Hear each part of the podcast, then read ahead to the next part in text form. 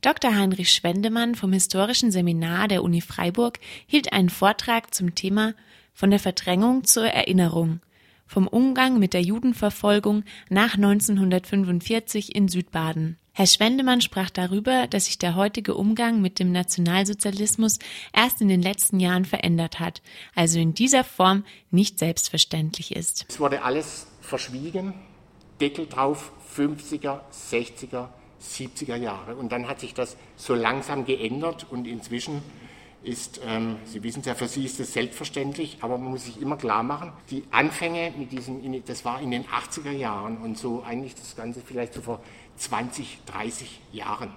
Vorher war da nichts gewesen. Und wenn man nach den Juden gefragt hat, schweigen. Oder man hat Dinge gehört von Leuten, von denen man das nie gedacht hätte, dass sie sowas sagen. Im Vortrag ging es um den Umgang mit dem Nationalsozialismus nach 1945 allgemein.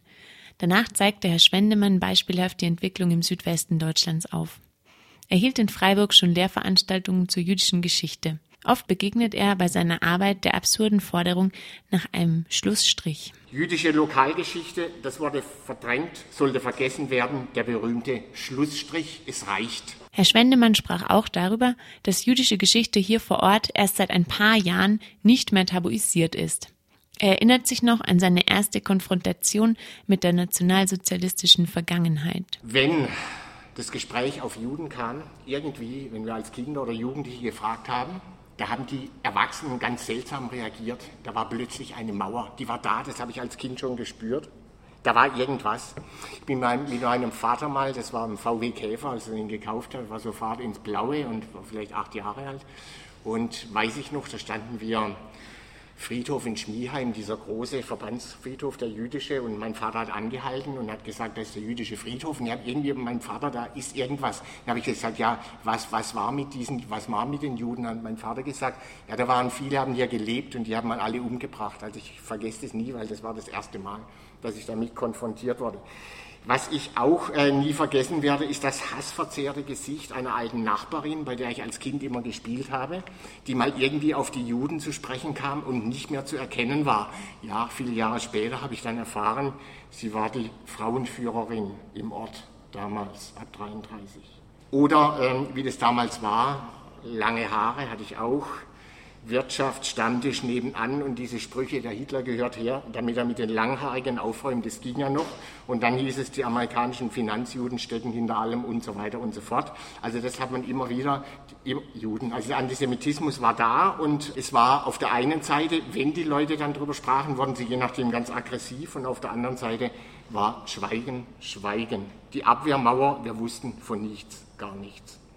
Ähm, der Philosoph Hermann Lübbe hat es eleganter formuliert, die Phase des kommunikativen Beschweigens 1983. Also das war das eine, wir wussten von nichts, wir haben nichts mitbekommen. Das andere war dieses aggressive Verhalten. Das war auch ein psychologischer Effekt auf diesen massiven Schuldvorwurf natürlich, Entlastungsargumente und der eigene Opferstatus wurde dann hervorgekehrt. Wir wurden ausgebombt, waren in der Kriegsgefangenschaft. Natürlich, da haben sehr viele sehr viel mitgemacht. Die Gefallenen in der Familie natürlich die Franzosen seit der Besatzung. Ein Fall, bei dem der Antisemitismus sich offen ausdrückte, ist die Affäre Zint in Offenburg 1957-58. Das Beispiel zeigt auch, dass der Antisemitismus zwar öffentlich tabu, aber trotzdem noch in den Köpfen war. Also der Zint war Studienrat in Offenburg, kommt eines Abends ins Gasthaus Zähringer, die trinken Wein und da kommt äh, einer zum Stammtisch Lieser hieß der, der war Kaufmann und war in der also NS-Definition Halbjude gewesen, war im Konzentrationslager, hat überlebt. Und der Zint hat ähm, zudem gesagt, also der Nationalsozialismus war richtig und die Judenvernichtung war auch richtig und dich haben sie vergessen. Und dann hat der Lieser das ähm, beim Oberschulamt angezeigt in Freiburg und das Oberschulamt ist dann zum Kultusministerium Stuttgart und die haben es weitergeleitet an den Direktor vom Grimmelshausen Gymnasium in Offenburg und der Direktor hat mit dem Zint geredet und hat dann nichts gemacht. Und dann hat es der Spiegel in Erfahrung gebracht, einen Artikel. Und dann war das plötzlich weltweit, auch Artikel New York Times und so weiter.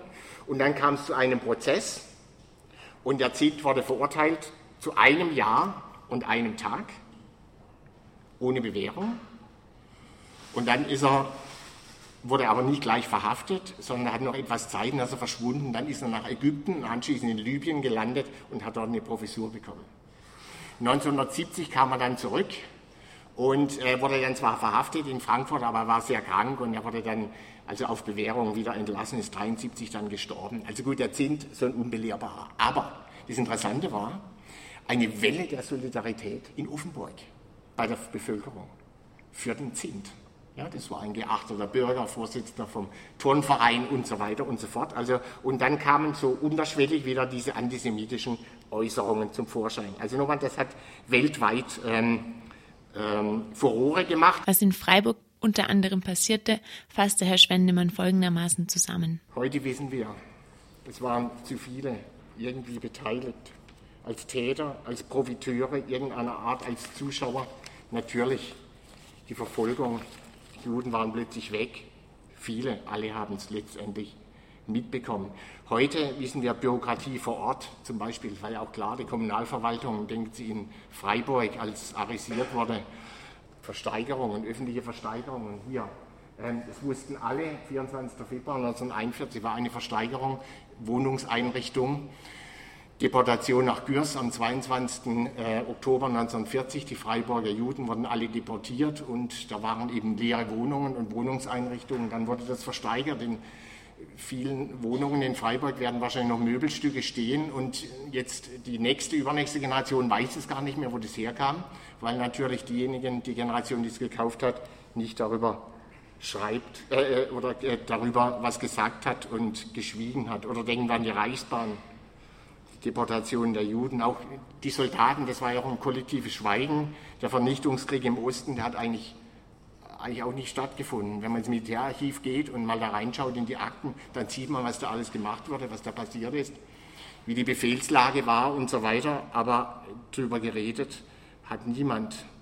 Ja, und dann eben die Schnäppchen, Häuser und Grundstücke bis zum Geschirr. Das wurde alles arisiert, hat Freiburger Juden gehört. Die wurden dann unter Druck gesetzt. Ab 33 die Kunden blieben weg und dann hat man irgendwann war man stand einem oben wirtschaftlich, den haben man verkaufen müssen und dann kamen die Nachbarn, die ein Schnäppchen machen wollten und dann kam die Stadtverwaltung, dann kamen die Nazis vor Ort. Also es sind üble Dinge passiert. Auch die Stadt Freiburg hat übrigens immer wieder mal ein gutes Schnäppchen gemacht. Ähm, da, wo jetzt gebaut wird, das frühere Kaufhaus Knopf, das gehört der Sparkasse übrigens. Die Sparkasse hat einiges äh, auf die Seite gezogen. Ja, Assimilierung der Güter hat das Uziekle äh, genannt. Also der Erwerb des jüdischen Besitzes wurde letztendlich auch als rechtmäßig angesehen, wenn auch mit schlechtem Gewissen, aber nach außen offensiv verteidigt. Und die meisten haben argumentiert, die Juden haben es ja verkauft. Ähm, freiwillig in Anführungszeichen. Bei den Frankfurter Auschwitz-Prozessen wurde der Nationalsozialismus zum ersten Mal breit thematisiert. Allerdings nur in den Medien, aber nicht in der Mehrheit der Bevölkerung. Das Täterbild damals, auch wie das dann in den Medien gezeigt wurde, Verbrecher, Kriminelle, Perverse und Sadisten. Ähm, natürlich, wenn man diese Leute so charakterisiert, dann distanziert man sich persönlich, wehrt die Schuld ab. Tatsächlich zeigen die Prozesse, wenn wir die, uns diese Leute anschauen, die ganz normalen Männer, ähm, Ordinary Men, wie Christopher Browning das später formulieren sollte und die dann nach 45 wieder zurückgetaucht sind in die kleinbürgerliche Gesellschaft und als sich als biedere Familienväter geriert haben. Mit der Biografie von Albert Speer konnten sich daher viele Menschen identifizieren. Da war natürlich an allem Hitler schuld. Er ist es gewesen, hat die Entscheidungen getroffen. Und besonders bei Speer war das ganz wichtig. Er hat geschrieben, ich habe von nichts gewusst. Judenmord, das wusste ich gar nicht. Ich bin eigentlich sauber geblieben, Großes geleistet als Rüstungsminister, aber na, deshalb Millionen Bestseller, weil viele konnten sich damit identifizieren. Auch ich habe damals mitgemacht, aber anständig geblieben, sieht man, es war möglich. Am Beispiel von Speer tatsächlich was ganz anders. Heute weiß man viel mehr. Der Generationenwechsel war für Herrn Schwendemann der maßgebliche Grund, dass sich etwas im Umgang mit dem Nationalsozialismus änderte. Seit Ende der 70er Jahre kann man feststellen, das Interesse am Schicksal der Juden und auch an der jüdischen Geschichte nimmt immer mehr zu. Zum Beispiel an der Universität Freiburg Sie können sich das heute wahrscheinlich gar nicht vorstellen, das erste Seminar zu Auschwitz 1982. 1980, 81 gab es eine Ringvorlesung Juden in der Geschichte. Dann Universität Freiburg im Nationalsozialismus Ringvorlesung in den 80er Jahren. Wahrscheinlich hat Herr Martin das alles erzählt. Ich habe es damals mitbekommen als Student.